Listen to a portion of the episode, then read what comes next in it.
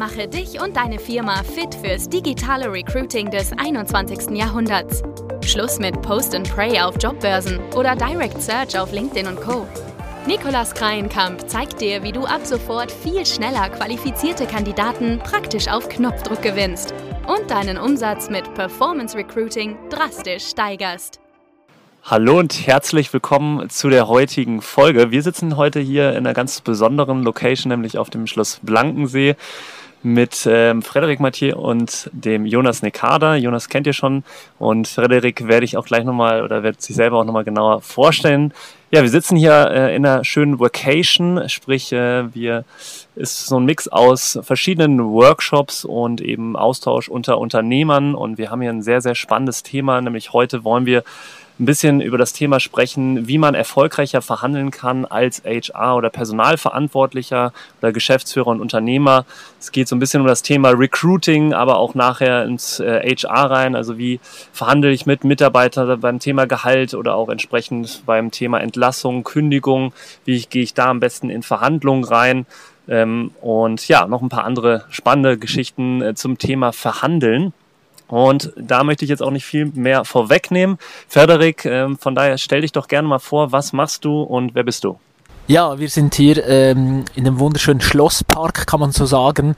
Äh, wir nehmen hier eine Podcast-Folge auf. Das ist, so kann man die Sommerferien auch verbringen. Und ähm, ja, mein Name ist Friedrich Mattier. Ich bin Verhandlungsexperte, wie man am schönen hochdeutschen Akzent erkennt, aus der Schweiz.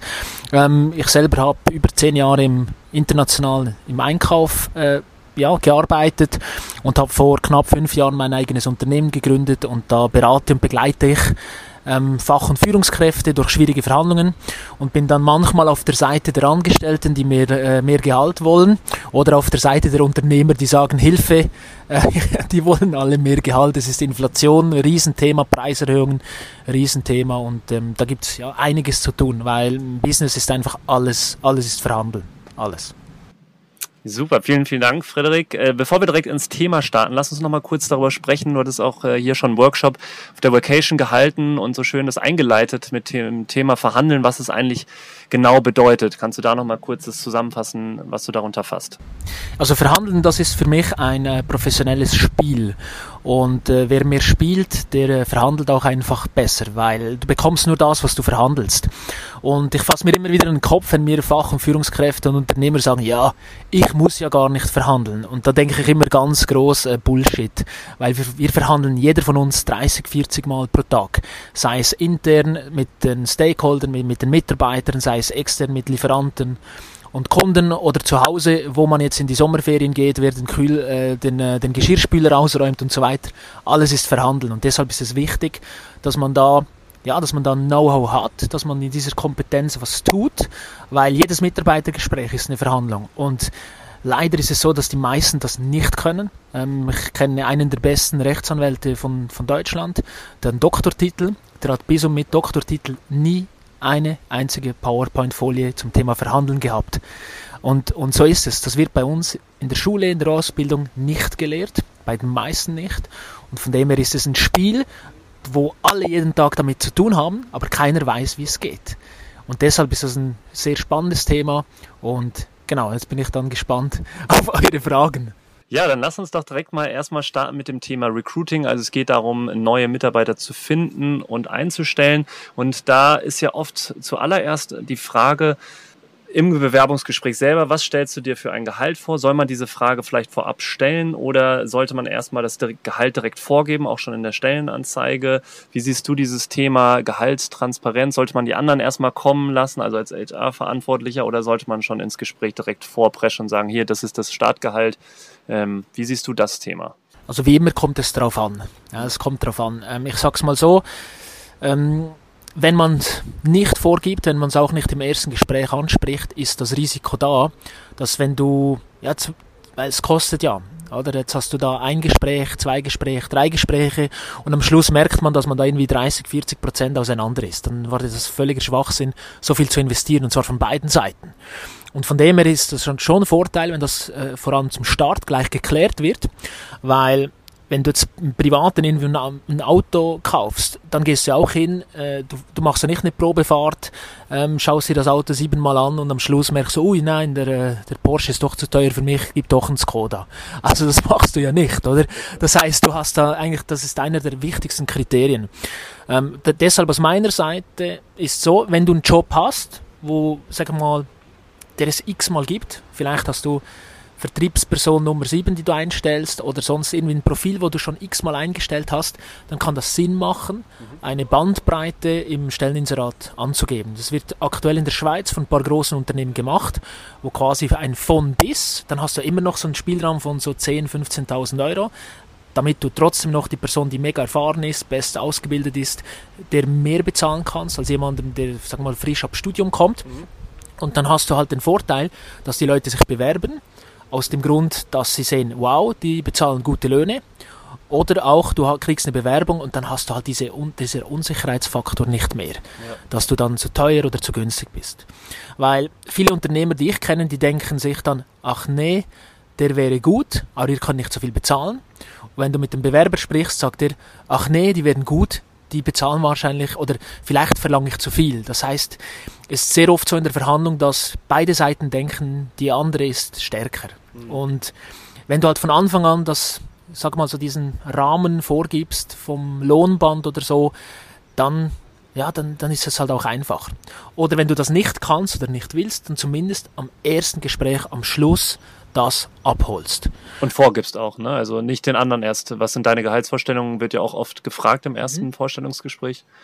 Okay, jetzt müssen wir überlegen, auf welcher Seite sind wir. Also wenn wir auf, der, auf der Unternehmensseite sind, ich, ich mache so, ich habe vor kurzem ähm, einen HR Chef von einem der größten Schweizer Unternehmen, der hat mir gesagt, du Frederik, ich bin selbst erstaunt, wie wenig Forderungen wir kriegen, wie wenig die Leute beim vor allem Studienabgang oder so bei der Einstellung das Gehalt verhandeln. Äh, deshalb macht es fast eher Sinn zu sagen, was hast du denn für eine Vorstellung?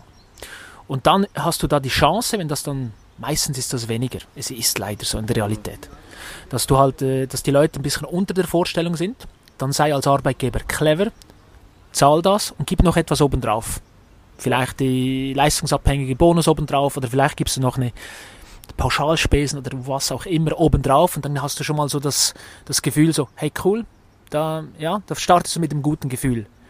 Weil wenn der Mitarbeiter von Anfang an performt, mit guter Laune und Begeisterung kommt, das ist viel mehr wert als die paar hundert Euro pro Monat. Also das ist eine völlig falsche Rechnung, die viele Unternehmer machen, da knauserig sind, mhm. weil ein guter Mitarbeiter ist viel mehr wert als einer, der einfach nur so äh, quasi Dienst nach Vorschrift macht. Cool. Und wenn jetzt entsprechend der Fall eingetreten ist, du hast das Gehalt vorgegeben im Vorstellungsgespräch und dann sagt der Bewerber nochmal, hm, das ist mir ein bisschen zu wenig, ich will 5000 mehr pro Jahr. Mhm. Wie, wie gehst du damit um? Es hat immer Angebot und Nachfrage, oder? Wenn das ein Softwareentwickler ist, ja. dann musst du wahrscheinlich tiefer in die Tasche greifen oder auch, es gibt halt verschiedene, ja, es gibt verschiedene sag mal, Fachkräfte momentan, da musst du halt einfach mehr bezahlen. Es ja. ist einfach so weil sonst kriegst du die guten Leute nicht. Ähm, also die Frage ist immer 5000, ist meine Frage, was bringt die Person denn? Wenn die Person 200.000 bringt pro Jahr in Form von Umsatz oder Mehrwert, dann sind die 5000 Peanuts. Äh, die Schwierigkeit ist immer, wenn du dann jemanden hast, der extern kommt, überleg dir immer als Führungskraft, wenn du ein Team hast von sieben Leuten und, und überleg dir mal, wenn jeder von anderen wüsste, was er verdient, wenn du in dem Fall ein Problem hast, dann hast du ein Problem. Und das musst du lösen. Das ist dein Job als, als Führungskraft, als, äh, als, ja, das ist Leadership. Da die Löhne anzupassen, ähm, das war immer so mein Credo und das ist auch das, was ich meinen Kunden sage. Wenn die miteinander sprechen, und das tun die, Generation Y. Jünger, die reden über das Geld. Ganz offen, ganz offen. Das ist ein Jahrgang 80, glaube ich, und Jünger, die reden drüber. Das heißt, dieses alte, äh, konservative Ding, ähm, über Geld reden man nicht, über das Gehalt reden man nicht, das äh, Schweiz, Deutschland, Österreich genau dasselbe, die Jungen, die reden drüber. Ja. Das heißt, die kriegen das so oder so raus. Und das, und das hat halt den Effekt, das kennt jeder, wenn du in eine Verhandlung gehst und du sagst dann, keine Ahnung, stell dir vor, du kaufst jetzt einen Gebrauchtwagen und du sagst, hey, 14.000, mehr bezahle ich nicht und dann äh, machst du den Deal, dann bist du happy. Wenn du danach erfährst, dass dein bester Freund das gleiche Auto für 10.000 gekauft hat, dann bist du, obwohl dass du einen guten Deal gemacht hast und happy warst, danach sehr, sehr, sehr ähm, ja, frustriert auch und unglücklich. Das heißt, wenn die Leute dann reden und dann merken, ey, der kriegt mehr als ich oder weniger oder plus minus gleich oder ich kann es mir zumindest mal so mit, wenn jetzt irgendwie da, ja, der Jonas da besser ausgebildet ist als ich, fünf Jahre länger dabei ist, dann, dann verstehe ich die 5000 Euro äh, Gehaltsunterschied pro Jahr. Wenn der aber jünger ist als ich, äh, keine Ahnung hat und ich muss dem jeden Tag sagen, was er machen muss und dann erfahre, dass er 10.000 mehr pro Jahr verdient, nur weil er quasi neu dazugekommen ist, dann hast du ein Problem. Mhm. Und die Leute reden drüber. Ja. In deinem Vortrag äh, hattest du auch über Verhandlungstaktiken äh, so ein bisschen gesprochen und da ist mir so ein bisschen eine Geschichte äh, aus dem Privaten äh, wieder in den Sinn gekommen, nämlich auch eine Gehaltsverhandlung mit einem alten Arbeitgeber. Und äh, dort war es so, dass ähm, Kommilitone und ich wurden beide da angenommen auch und äh, gleiche Firma. Gleiche Firma, genau, und wollten dann praktisch auch nochmal das Gehalt verhandeln. Ähm, haben uns halt also getraut. Ich würde sagen, das ist eh gar nicht so gang und gäbe, wahrscheinlich so deutsche Kultur überhaupt dann nochmal zu verhandeln und noch mehr zu machen. Wir haben es uns getraut. Und dann hatten die äh, praktisch oder der HR-Manager, der das, äh, der uns da verwaltet hat, der hat dann jegliche Entscheidungskraft von sich äh, gewiesen und meinte, nein, wir haben immer denselben äh, Standardeinstieg und das könnte eh dann eh nur der äh, Manager oder so entscheiden und hat, er kann das jetzt nicht machen und so weiter. Und das hat mich total an äh, diese Geiselsituation erinnert, Vielleicht kannst du das äh, auch nochmal erklären, was das für eine Verhandlungstaktik ist. Und wenn wir uns da jetzt mal reindenken, wir sind äh, ein Unternehmen, das eben doch äh, gewiss, also will halt seine Gehaltskosten senken und äh, möchte eben da in solchen Verhandlungen gut aussehen. Was würdest du dann empfehlen? Bringen solche Taktiken was? Es kommt immer darauf an, was dein Ziel ist, oder? Ähm, du musst dir immer überlegen, was ist das Ziel. Anhand vom Ziel wählst du die Strategie und anhand der Strategie wählst du die richtigen Taktiken aus. Jetzt, wenn in diesem Fall die die das Strategie ist eben jedem das Gleiche zu bezahlen. Und die Taktik ist in dem Fall, die heißt äh, die dritte Instanz. Das heißt, du äh, sagst, ich kann das nicht entscheiden, das entscheidet jemand, der nicht hier am Tisch sitzt. Das kennt jeder, ja, wenn ich das meinem Chef sage oder die GL hat Nein gesagt oder unser CEO dieses Jahr gibt's oder es gibt auch immer wieder so Unternehmen, die kurz vor Weihnachten den Brief rausschicken und sagen, besten Dank für das tolle Geschäftsjahr, ihr seid alle toll, toll, toll. Aber in diesem Jahr äh, Rezession, Inflation, Preiserhöhung, bla bla bla. Es gibt keine Gehaltserhöhung. So, dann ist das immer so Taktik der dritten Instanz, weil wenn ich jetzt ein Chef bin und der CEO hat den Brief rausgeschickt an alle, es gibt keine Gehaltserhöhung, dann kann ich dir immer sagen, hey, du bist ein toller Typ, Jonas, ich möchte dir das gerne geben, aber leider, du hast es ja gelesen, oder das Gleiche, ich kann das nicht entscheiden, ähm, das ist die Taktik der dritten Instanz. Und ähm, das würdest du auch empfehlen als eine sinnvolle Taktik oder sagst du, das kann auch schnell kippen, so ein Konstrukt. Genau, das kann sehr schnell kippen. weil, weil stell dir mal vor, wenn ich jetzt ein Mitarbeiter bin und du sagst jedes Mal, ja, das kann ich nicht entscheiden, ja. dann, äh, dann äh, nehme ich dich auch nicht mehr für voll. Weil wenn, wenn, äh, wenn du das jedes Mal als Ausrede nimmst, ja, als Ausrede nimmst oder das zu oft brauchst, dann bist du in meiner Sichtweise dann nicht mehr kompetent zu entscheiden. Das heißt, es kann sein, dass der Mitarbeiter dann über deinen Kopf hinweg direkt mit dem Finanzchef, HR, Businesspartner oder whatever direkt verhandelt oder halt äh, dann dem CEO sagt, du, äh, übrigens, äh, ich bin hier nicht mehr so happy wegen Gehalt ähm, und ich suche mir momentan andere Optionen. Das kann passieren, weil meistens, wenn eine Gehaltserhöhung die Frage kommt, aus meiner Sicht ist das immer ein gutes Zeichen. Jetzt, genau, das ist die Frage, die sich jetzt wahrscheinlich mehrere Zuhörer fragen. Ja. Warum ist denn das ein gutes Zeichen? Ist denn der nicht bescheuert, der Schweizer? Nein, das ist ein gutes Zeichen, weil das Schlimmste, was dir passieren kann, ist, dass jemand kündigt, dich vor vollendeten Tatsachen stellt, weil ihm irgendjemand mehr geboten hat. Das ist die schlimmste Situation, weil dort kannst du nicht mehr verhandeln. In 99,9% der Fälle. Die Entscheidung ist getroffen. Und viele Menschen sind nicht proaktiv, viele Menschen sind harmoniebedürftig, äh, die, die, die gehen dem lieber aus dem Weg, diesem Konflikt. Und, und mehr als 50% der Angestellten haben noch nie ihren, ihr Gehalt verhandelt. Das heißt, die kündigen lieber und wechseln die Firma, weil ihnen da jemand mehr bietet. Oder das, der berühmte Spruch, das Gras auf, ähm, der Garten auf der anderen Seite oder das Gras ist, ist immer grüner, ja, im anderen Garten sozusagen. Das heißt, in dem Moment kannst du gar nicht mehr verhandeln. Das heißt, wenn ein Mitarbeiter zu mir kommt und sagt, hey, ich will mehr Gehalt, dann höre ich dann mal zuerst mal zu. Weil erstens ist für mich ein Mitarbeiter, eine Mitarbeiterin, die mehr Gehalt will, heißt für mich, die setzt sich für sich ein. Das heißt, die setzt sich auch für dich ein, für dein Unternehmen, wenn es um Kunden, Lieferanten und interne Projekte gibt. Weil wenn sie sich nicht für sich einsetzen kann, wie, wie soll sie sich denn für die Firma einsetzen? Also es ist grundsätzlich also mal was Positives. Es ist eine Möglichkeit zu diskutieren, zu spielen, weil es ist ein Spiel. Die, die fragt mal mehr und dann kannst du sagen ja oder nein. Und als Führungskraft ist für mich in dem Moment dann immer wichtig ähm, zu verstehen, woher das, das kommt. Was ist das Motiv? Weil es kann sein, dass das Gehalt das ist, was du verhandelst und darüber sprichst. Es kann sein, dass das Motiv wo ganz anders ist. Fehlende Wertschätzung, ähm, dass die, zum Beispiel die Mitarbeiterin, äh, es gibt sehr oft den Fall, dass eine Ausbildung abgeschlossen wurde. Die Mitarbeiterin postet das auf LinkedIn und so weiter und sie kriegt von allen Seiten her, hey, toll gemacht, gratuliere, aber vom eigenen Chef, der eigenen Chefin, nix, vom Unternehmen nix. Und da denke ich mir nur, wie kann das sein? Das ist ja ungefähr gleich, wie wenn du eine Geburtstagsparty veranstaltest, alle wünschen dir Happy Birthday, aber deine Eltern nicht oder deine Frau nicht. Das ist ja, oder? Das heißt, in dem Moment ist die Person vielleicht dann sauer, vielleicht ist die Person sauer, weil sie bei der letzten Beförderung nicht beachtet wurde, vielleicht ist die Person sauer, weil im neuen Bürogebäude sie nicht mehr einen Fensterplatz hat, was auch immer egal was. Und dann wird das halt kompensiert, indem man sagt, ich bin sauer auf den Chef, auf die Firma oder auf die, die Umstände. Das heißt, ich will mehr Gehalt. Das heißt, das Schmerzensgeld muss höher sein. So. Also es kann auch daher rühren. Das ist halt für mich immer, auch wenn so meine, meine Mitarbeiter zu mir kommen und mehr, mehr Gehalt wollen, erster, erster Gedanke ist immer, ist etwas Positives, nichts Negatives, eine Frage der Perspektive. Ähm, es gibt Möglichkeit zu, spre zu sprechen und dann der zweite Punkt ist so, okay, um, um was geht's? Was steckt dahinter? Mhm. Genau, du hattest ja auch in den Vortrag da gesagt, dahingehend, äh, ja, schaut zu, dass eure Mitarbeiter auch verhandeln können und lasst sie auch ruhig verhandeln. Mhm, was ich mich da frage, ist, bei manchen Firmen gibt es sowas praktisch festgeschrieben, ähm, einmal im Jahr wird das Gehalt verhandelt oder wird eben darüber gesprochen, ob es eine Erhöhung gibt.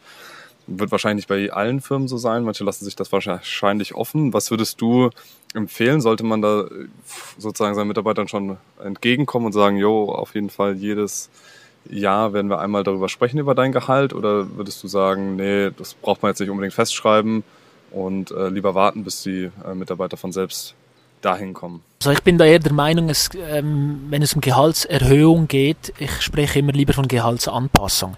Das heißt, das Gehalt muss sich anpassen, wenn, sag mal so, ja, wenn, die, wenn, die, wenn der Mitarbeiter zum Beispiel mehr Kompetenzen hat, mehr liefert, mehr Verantwortung übernimmt, befördert wird. Das heißt, wenn, wenn sein Job einfach wichtiger wird für die Firma und seine Leistung wichtiger wird, dann, dann muss das Gehalt angepasst werden. Und jetzt stell dir mal vor, du hast im Januar äh, das größte Projekt der Unternehmensgeschichte an Land gezogen. So. Und jetzt im Dezember ist das Jahresgespräch, wo du sagst, hey, das war toll im Januar, jetzt kriegst du 500 Euro mehr. Die Chance, dass der, dass, die, dass der Mitarbeiter in diesen 10, 11 Monaten zwischen diesen zwei Terminen sauer ist, weil er eben nicht wertgeschätzt wurde, dass er in diesem Moment dann äh, auf LinkedIn ein neues Profilfoto hochlädt, das LinkedIn-Profil pusht, das ist übrigens immer ein Zeichen, dass der Mitarbeiter unzufrieden ist, ähm, ist doch ein riesen Unterschied, als wenn ich im, im Februar zum Mitarbeiter aktiv hingehe und sage, hey, großartig, du kriegst eine einmalige Provision, du kriegst einen einmaligen Bonus, mach hier diese Weiterbildung, kriegst mehr Urlaub, was auch immer, irgendein Zeichen der Wertschätzung. Und zwar dann, wenn es über den normalen Job hinausgeht. Mhm. Nicht, wenn, weil er äh, den Job macht, den, für den er bezahlt wird. Also dann schon, wenn es über den Job hinausgeht, weil wenn sich der Mitarbeiter bei dir weiterentwickeln kann, wenn er sich quasi auch gehaltsmäßig weiterentwickeln kann. Das heißt, dann bleibt er bei dir.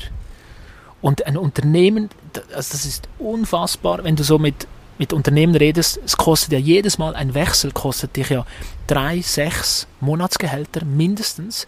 Dann bis die, bis die, bis die Person wieder auf der gleichen Performance ist wie der Vorgänger, nochmal sechs Monate. Das heißt, anstatt den Mitarbeiter 500, 600 Euro mehr Lohn zu bezahlen, riskierst du eigentlich mehr als ein Jahresgehalt. Dann kommt die Sozialversicherung noch drauf. Das heißt, Mitarbeiter, der kündet, kostet das Unternehmen immer 50 bis 150.000. Je nachdem.